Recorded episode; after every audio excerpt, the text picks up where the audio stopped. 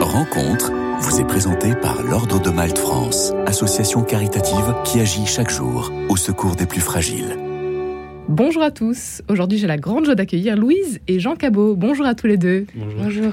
Merci à vous d'être euh, parmi nous. Mariés depuis un an, vous avez décidé de sortir de votre canapé et de rejoindre les rangs de la Révolution de la tendresse, à la suite de Romain et de Réna, les fondateurs de Miséricordia, œuvre catholique de développement présente à travers le monde aux périphéries des grandes villes, à Santiago, Buenos Aires, New York, Paris et même bientôt à Nantes.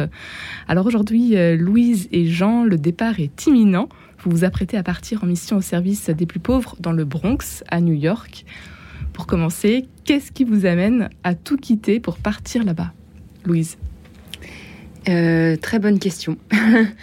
Euh, en fait, euh, tout a commencé en 2017. On s'est rencontrés en Irak avec Jean. Jean était euh, volontaire avec SOS Chrétien d'Orient dans une petite ville qui s'appelle Al-Koch, sur la plaine de Ninive. Et moi, j'étais volontaire avec Fraternité en Irak pendant quelques semaines aussi.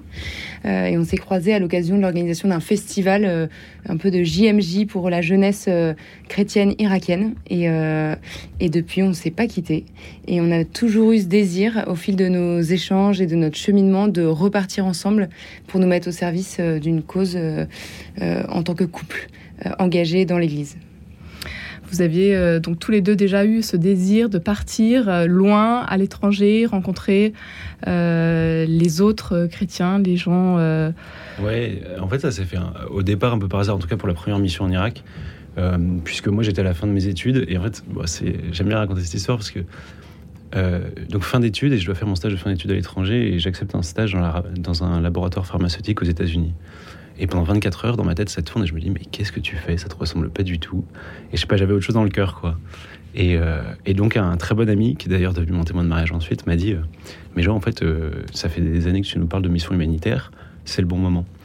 donc ça s'est fait complètement par hasard. J'ai envoyé un CV à SOS Chrétien d'Orient avec une lettre de motivation leur demandant bah voilà, je veux être utile, euh, dites-moi où m'envoyer. Et la surprise, ça a été de partir en Irak euh, euh, d'un coup. Donc c'était pas tellement réfléchi, c'était juste voilà, un appel assez spontané du cœur et il y a une belle réponse en face. quoi.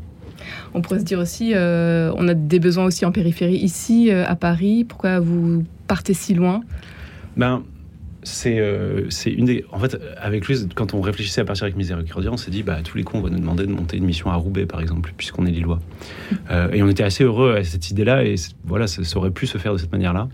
Simplement, quand on a rencontré Romain et Réna, euh, eux avaient d'autres idées en tête pour nous, et nous, on leur avait dit, voilà, nous, on veut être au service des pauvres et euh, à vous de nous indiquer où est-ce que vous sentez que notre présence euh, sera la plus bénéfique.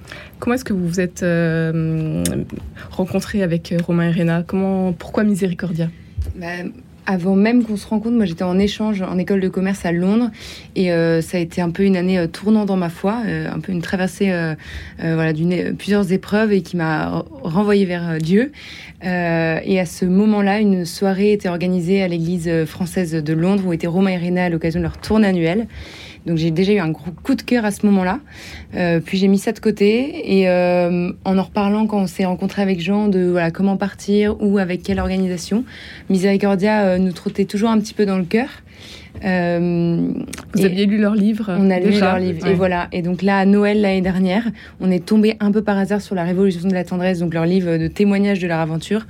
Et ça a été, euh, ça a fait boum dans nos cœurs à l'unisson. Et c'était vraiment ça quoi qu'on cherchait depuis 5 euh, ans. Ouais. Qu'est-ce qui s'est passé justement Vous parlez de boom. Mm. Bah, en fait, c'est littéralement la situation, c'est que donc Louise achète ce livre sur, sur le site de Miséricordia. Euh, et elle lit le livre, et toutes les deux pages, j'entendais dans la maison Oh, Jean, faut que tu lis ça, c'est incroyable. Et donc je me disais, tiens, c'est marrant, qu'est-ce qui se passe? Et donc effectivement, j'ai lu le, livre euh, par la suite et j'ai eu la même réaction. Mm. En fait, euh, depuis qu'on s'est rencontrés, donc on avait ce désir de repartir en mission et on a exploré plein de formats différents. On s'est dit, est-ce que c'est de l'entrepreneuriat social? Est-ce que c'est tel assaut, tel autre, etc. Et c'était soit pas le bon moment, soit pas le bon format. Et en lisant le livre, en fait, d'un coup, toutes les cases étaient cochées. Il y avait cette dimension spirituelle assez forte. Euh, le, message de la miséricorde aussi qui nous touche particulièrement. Euh, il y avait une dimension aussi entrepreneuriale, euh, monter des projets, et puis le service, le service des pauvres en fait. qui nous nous touche assez particulièrement et donc voilà en fait si on avait on l'avait pas fait mais si on avait fait une, checklist en fait bah, mm. voilà toutes les cases étaient cochées en tout cas on a eu ce sentiment là en lisant le livre Et je pense aussi c'est être dans l'action. Enfin, on a cherché plusieurs manières de s'engager ou de nourrir notre foi euh, cette année dans notre quotidien sans avoir besoin de tant de radicalité. On est, tout à fait euh, disposé à vivre de cette manière-là. Et en fait, euh, on se dit, bah, Seigneur, si c'est pas cette radicalité, nous, ce sera dans notre quotidien et c'est très bien. Il y, y, a de quoi faire. Et, euh, et finalement, euh, voilà, ça, ça c'est tombé. Euh, et on se rejoint, on, ça rejoignait beaucoup notre envie euh, entrepreneuriale, dans l'action, et aussi de donner un rôle aux couples et aux familles dans l'Église, parce que parfois on se sent un peu, euh, un, pas impuissant, mais on ne sait pas trop quoi faire pour aussi redorer un peu l'image de l'Église et pour y contribuer à notre manière et avec mmh. notre, notre singularité. Et donc c'est ce que Miséricordia nous permet de faire aujourd'hui. Louise et Jean Cabot, vous allez donc euh, partir euh, en mission euh, avec Miséricordia. Vous allez traverser l'Atlantique et puis rejoindre de nouvelles contrées. Cette révolution de la tendresse, comment, comment ça va se passer? Qu'est-ce qui vous attend? C'est une phrase qu'on aime beaucoup de Mère Teresa, je crois que tu cites mm. souvent, Louise. faire chaque chose ordinaire avec un amour extraordinaire. C'est en fait notre mission, c'est vraiment celle-là, c'est d'être une présence qui, une présence gratuite qui vient aimer chacun là où il en est dans son étape de vie. Euh, et donc voilà, notre mission, faut pas s'imaginer, euh, comment dire, on a, et c'est d'ailleurs un effort qu'on va devoir faire puisqu'on est formaté aux logiques de rentabilité, aux, logiques de productivité. Euh, là, il va falloir abandonner tout ça et se dire que en fait, c'est pas notre action, c'est pas nous qui allons agir. Nous, on va être une présence, on va être un outil, on va essayer d'aimer chacun de nos voisins au travers du quotidien, passer du temps avec eux, les écouter, leur proposer, oui, parfois des activités si on en sent le besoin, mais c'est avant tout être une présence qui aime euh, là où souvent il euh, y a, peut-être peu d'amour. Et c'est une autre phrase de Mère Teresa qui est la plus grande pauvreté, c'est le manque d'amour, et c'est vraiment l'idée d'adresser la pauvreté euh, sociale, donc sortir chaque personne de l'isolement aussi, et la misère spirituelle, et d'adresser ces deux misères-là, nourries par une vie de prière assez intense. clairement, c'est là qu'on va se rendre capable, et le reste du temps en allant visiter en fait bah, nos voisins dans leur pauvreté à chacun, et qui vont rejoindre sûrement les nôtres aussi. Vous avez toujours été portés par la foi, tous les deux? Euh, ouais, après, je pense, comme chacun, les parcours de foi sont faits de, in and out. Mm. euh, donc, euh, ouais, éducation, tous les deux chrétienne, disons, assez classique.